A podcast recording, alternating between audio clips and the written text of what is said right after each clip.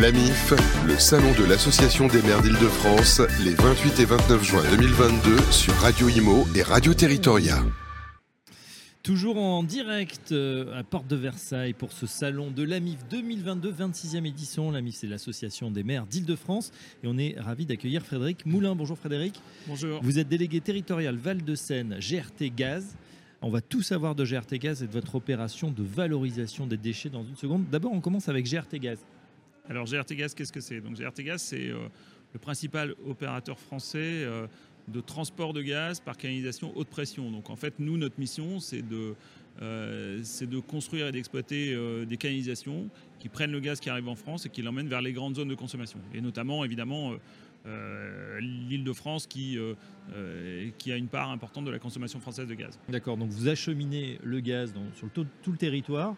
Et ce gaz, il vient d'où? Parce qu'il y a une petite problématique en ce moment. Alors ce gaz, il vient d'où? Euh, La France a la chance d'avoir un, un- un panier d'approvisionnement euh, de gaz qui est très diversifié.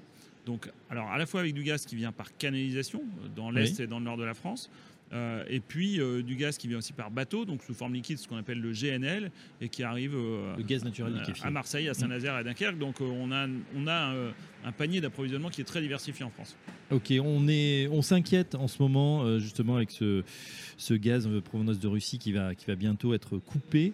Est-ce qu'on va pouvoir passer l'hiver? Est-ce qu'on a les réserves nécessaires? Puisque le gouvernement demande, hein, et les gouvernements européens demandent de faire des efforts et de remplir à 100%, voire 110% de nos réserves.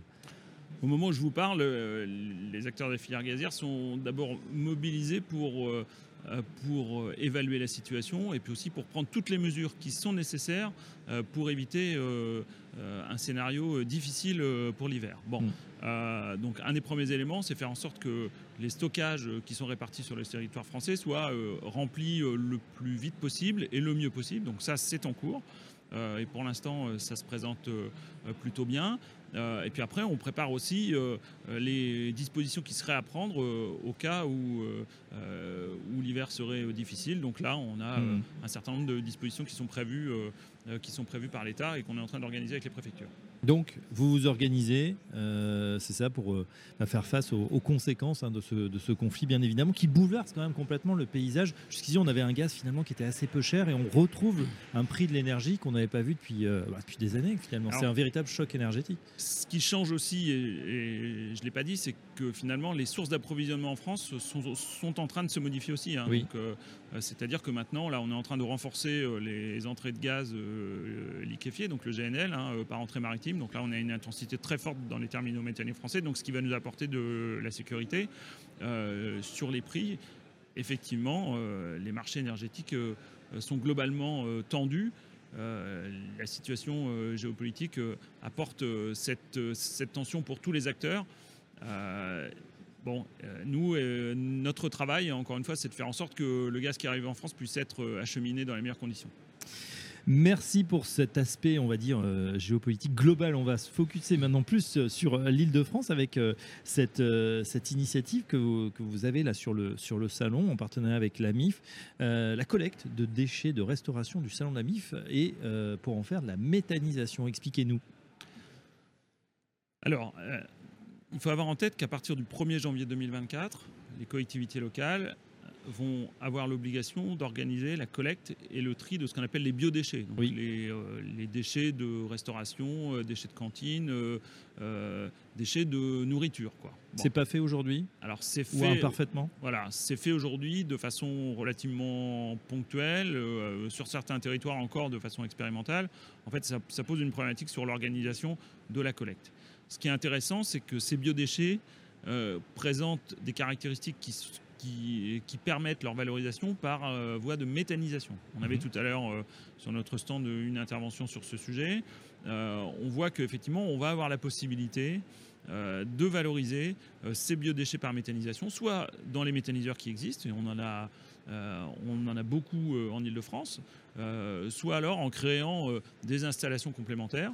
Et puis, évidemment, la méthanisation n'est pas la seule voie pour valoriser ces, biodéchets. Il existe aussi, par exemple, hein, la, voie plus connue ou plus, plus traditionnelle du compostage. On a des voies complémentaires qui devraient nous permettre de faire face à cette obligation pour les collectivités au 1er janvier 2024. rien ne se crée, rien ne se perd, tout se transforme. Ça veut dire qu'aujourd'hui, cette, matière, voilà, ce qu'on jeter, euh, on va dire vulgairement, la poubelle. Aujourd'hui, on peut en faire quelque chose, on peut, on peut avoir une deuxième vie avec ces déchets. On peut la transformer en gaz, qui va être du gaz local et qui va pouvoir être consommé euh, sur le territoire francilien. Donc là aussi, euh, mm. si, on revient euh, à la première partie de notre conversation, on apporte aussi une contribution à l'indépendance énergétique de nos territoires. Donc ça aussi cette valeur-là qui est, qui est, extrêmement intéressante. Bien sûr, il faut faire, j'allais dire, feu de tout bois. En tout cas, toutes les idées sont bonnes. Il faut être créatif. pour autant, est-ce que quelle est la quantité de déchets? Alors, je ne donne pas l'équation parfaite, mais voilà, pour je sais pas chauffer une ville, etc. C'est quand même c'est énergétiquement efficace cette solution euh, à partir des, déchets où il faut une quantité de matière euh, incroyable pour faire, euh, pour faire du biogaz? Alors, Ça va être énergétiquement efficace. On ne va pas chauffer une ville uniquement avec les biodéchets. Hein. Donc il ne suffira pas de manger des bananes pour avoir du chauffage. Hein. mais en revanche, en complément d'autres solutions, comme par exemple en Ile-de-France, on a un réseau important de, de méthaniseurs agricoles, mmh eh bien, en complément, euh, cet euh, apport de biodéchets, il va permettre de renforcer euh, les modèles déjà existants et puis éventuellement de compléter là où, il y aurait des manques. Donc ça va réellement apporter quelque chose au bilan énergétique du territoire régional. Voilà, la preuve par l'exemple avec cette initiative hein, à l'échelon très très local ici sur le salon de l'association des maires d'Île-de-France avec ben voilà l'entreprise Moulineau qui vous aide à collecter les déchets de restauration du salon hein, pour, eh les valoriser. Oui, tout à fait. L'objectif de cette opération, c'est un, un, objectif euh, de sensibilisation mmh. euh, des élus locaux. Alors, les discussions qu'on a pu avoir toute la journée montrent que les élus ont, conscience de cette euh, obligation. ce, que, ce que fait Moulineau ici à l'occasion de, ce salon en partenariat avec Gaz, effectivement, c'est un exemple, une des solutions qui est possible. et donc, ça montre qu'on est en capacité d'organiser quelque chose, vous voyez, là, à l'échelle d'un événement. Alors, je ne sais pas si c'est représentatif euh, d'une petite ville, mais en tout cas, ça montre qu'il existe bien des solutions. En plus, on a une solution francilienne. Donc, euh, c'est intéressant de la mettre en valeur à cette occasion. Outre l'aspect, effectivement, euh, recyclage intéressant, est-ce que économiquement, c'est viable? Je m'explique. Entre, effectivement, la collecte, entre bah, voilà, le transport, entre ensuite bah, les, voilà, toute la, solution de méthanisation. Est-ce que c'est économiquement rentable de, de faire ça plutôt que de jeter finalement ces déchets? Alors, moi, je comprends qu'il y a un modèle économique à la collecte et à la valorisation des biodéchets. Je ne vais pas vous dire que l'équation elle est immédiate et qu'à mm. partir du moment où on va euh, trier euh, les biodéchets, on, a immédiatement euh, quelque chose qui, permet de, de, gagner de l'argent. En tout cas, l'exemple de Moulineau montre qu'on a un modèle qui peut se développer. Euh, ce qui est important aussi de dire, c'est que quand on va avoir le geste, euh, chaque citoyen de ce territoire de, trier euh, ses biodéchets, il est vraisemblable que ça va accélérer aussi la dynamique de tri globale et que ça va avoir aussi mmh. un effet sur les politiques publiques de, par exemple, de collecte, des autres déchets et de valorisation des autres déchets. Donc il y a, des effets un peu euh, systémiques qu'il faudra regarder pour évaluer euh, précisément les modèles économiques. Voilà, en tout cas, on salue cette initiative qui, on l'espère, va s'amplifier, perdurer, sensibiliser aussi les publics. En tout cas, je crois que vous avez eu l'oreille attentive hein, des, des, maires, des élus qui étaient là sur le salon aujourd'hui. Oui, oui, tout à fait.